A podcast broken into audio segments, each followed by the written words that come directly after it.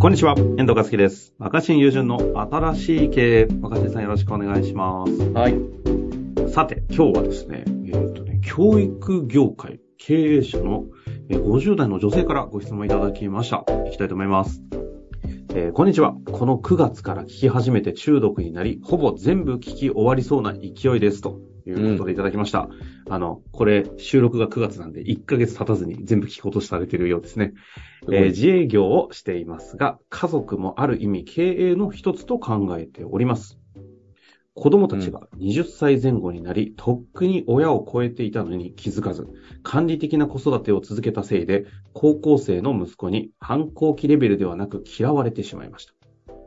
えー若新さんのように自分大好きで柔軟な大人になるために、母親はどう接すればいいでしょうかうん。こういう新しいですね、母親の立場からの、ちょうどですね、うん。子供たちがもう20歳前後なんですかね。うん20歳前後になって、今高校生の息子がいるそうなんですけども、管理的な子育てをしたら嫌われちゃったと。うん。そんな若新さんの自分大好きで柔軟に大人になるためには、どう接すればいいかと。なるほどね。若僕新さんも管理、今日の僕も管理されて育ちましたよ。まあでもその話ちょこちょこね、してきてはいますめちゃくちゃ僕のま親さはに教育課程ですもんね。がが田田舎の学校の先生だったんで、うんまあ細かいこと、ものすごい気にするし、橋の上げ下げから。うん、どうなんですかこの辺は。まさに、まさにまさにじゃないですか。なるほど。ちなみにまあ反抗してたんですか、僕うん。うん、まあもう反抗っていうか衝突。ああ、 はい。はいはいはいえ。けどすごい、あの、自分でね、あの、ま、マザコンを辞任されているぐらい、お母さん大好きって話されてませんでしたっけそうだね。この辺もね、ちょっと踏まえながら話してほしいとこですけど。うん。あの、まあ一つ、これ簡潔にね、今日はおう。お話しすると、うんまあ、管理が良くないってみんな思ってるけど、管理しちゃうってことでしょうん。うん。だから、簡単な理屈があってお、ほっとくのは不安なんだと思うんですよ。ああ。その思春期以降のね、多感な子供たちを。だって、もうなんかちょっとお小遣い握りしめて夜とか出かけちゃうわけじゃん。うん、いや、そうだ。本当そうですね。うん。だから、みみそのやってることが見えなくなるのが怖くなるんだと思う。あ、自分の、その、そうそうですね。視界から外れちゃいますからね。そう、そう。だから、何時に帰っておいでとか、ああ。はここまでしかやっちゃダメとかって言って、いはい。でこの時間はこれしなさいっていう風にして、自分の、ね、手に負えなくなるのが不安で、自分が把握できる範疇を超えるのが怖くて、把握しておきたいがゆえに、管理に走ってしまうと思うんだよね。ああ、不安がゆえに安心したいから、親の安心したいがゆえの。うん、まあ何が不安かって見えなくなることだと。だってその、だって小学生ぐらいまでって全部見えてるわけじゃん。確かに。子供って。うん、学校行ってる時間はわからないけど、学校行ってる時間の、だって朝の8時から4時まで何してるだろうって想像がつくわけじゃん、大体。うん。学校には行ってるでしょ、はずでしょそうそう。だんだんそれがね、高校生以降になってくると、どこで何、そう親の口癖、どこで何してるかわからない。うそう。うん。うんね。だから、まだちょっと小さいし、いや、そうもちろんし、信じて任せるのが一番いいんだけど、信じて任せましょう。じゃあ僕のこれ相談のコンテンツにならないじゃん。そうですね。まあでも、それでもいいですけど、信じて任せましょう。ベース誰だっあてり言まってす。る。そんなこと誰だって言ってるよ。ああ確かにそう。うん、だから、大事なことは、ね、その、把握できなくなることへの恐れをどう管理せずに乗り越えるか。じゃあーめちゃくちゃいいテーマじゃないですか。遠藤くん、新人の若い社員が入っていや、そういうう話だよね。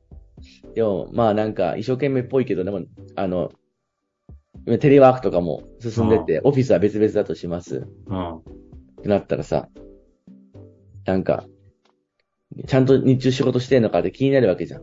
別にだから、相手を苦しめたいわけじゃなくて、不安ですからね、こっちが。うん、でも把握したいわけじゃん。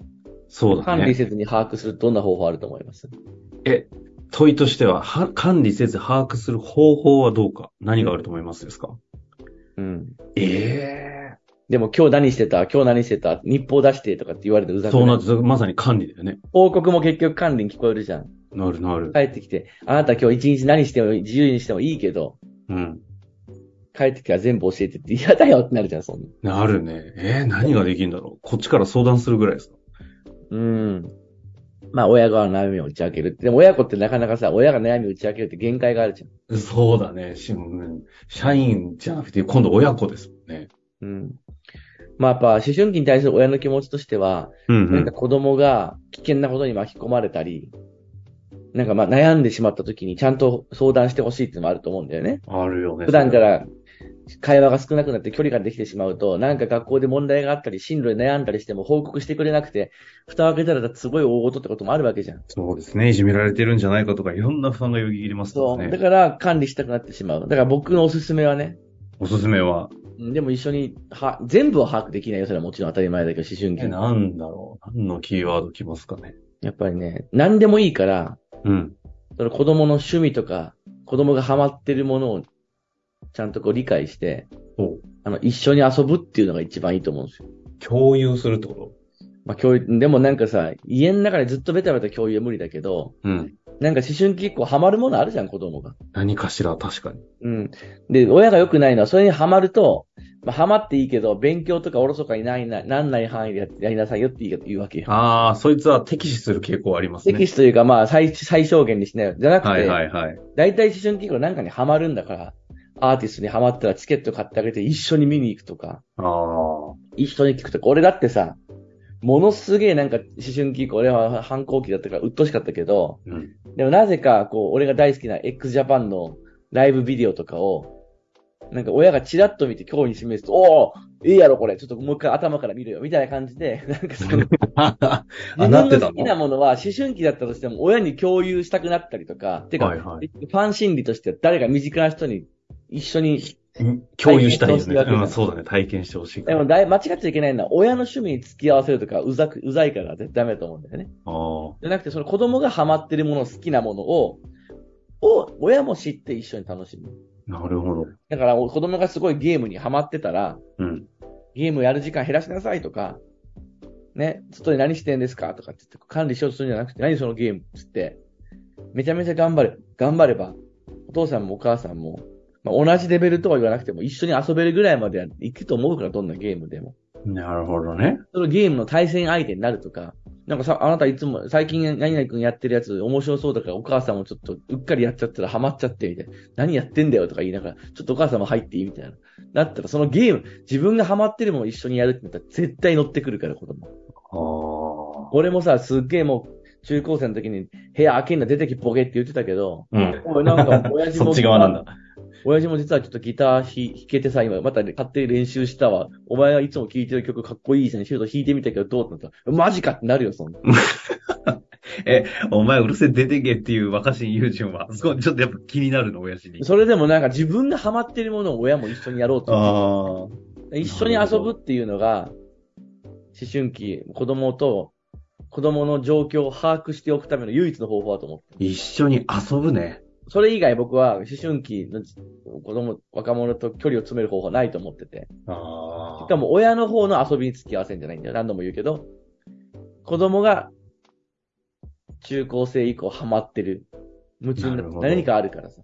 で、何にもハマってなくて、ただ家にいて勉強してるだけだと、それはそれで心配だけど、それはまあ、しうんある意味だから親からしたら、良くないけど安心なわけじゃん。何も趣味ないです。いつも時間、学校終わったら帰ってきます。部屋にいて、ゴロゴロしてて勉強してます。それはそれでさ、一緒に遊ぶネタがないけど、それは親も安、それだったら安心でしょ。ああ、なるよほくど、ね。ないよ、よくない。やっぱり思春期は、健全な思春期ってのは何か親の知らない新しいものに興味持ってハマって遊んでるわけじゃん。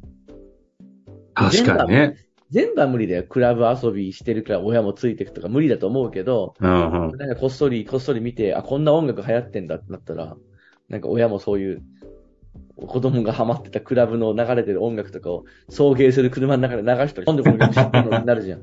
であ、なんか最近流行ってるらしいじゃんとか、あなたの部屋から聞こえてきたとか、最近こういうの聞いてんでしょみたいな。いや聞いたらお母さんもハマっちゃって、みたいな。 わかんのみたいな。いうようにし確かにて、好きとかあー趣味とかを共有する、一緒に遊ぶ。もうこうすると、そのこと自体は普段の悩み相談とかになってないけど、うん、うん。何かあった時に会話できる距離感でいられるから。ああ。で、距離もずっと近いままでいらいるじゃん。だ確かに。からとにかく子供のハマった趣味を共有す、共有してあげる。一緒に遊ぶ。一緒に遊ぶですそね。うすると、把握できる時間が減らない。管理せずに。うん。確かに。うん。そこには管理はないですね。ぜひちょっと実践していただいて、まさにちょっと、 大ヒントいただけたような感じもしまはすい。が。これは結構僕の中では自信の回答でしたね。まさにでもなんか息子さんの状況を考えると、当時の若新友人を彷彿させるような匂いもしますのでね、ちょっと試してみて、またちょっとこう、あれとかなっちゃったら、またぜひぜひご質問いただけたら、一緒に考えていきたいなと思いますので、お待ちしております。終わりましょうか。ははーい。ありがとうございました。はーい。本日の番組はいかがでしたか番組では若新雄純への質問を受け付けております。番組説明欄の URL から質問フォームにご入力ください。たくさんのご質問をお待ちしております。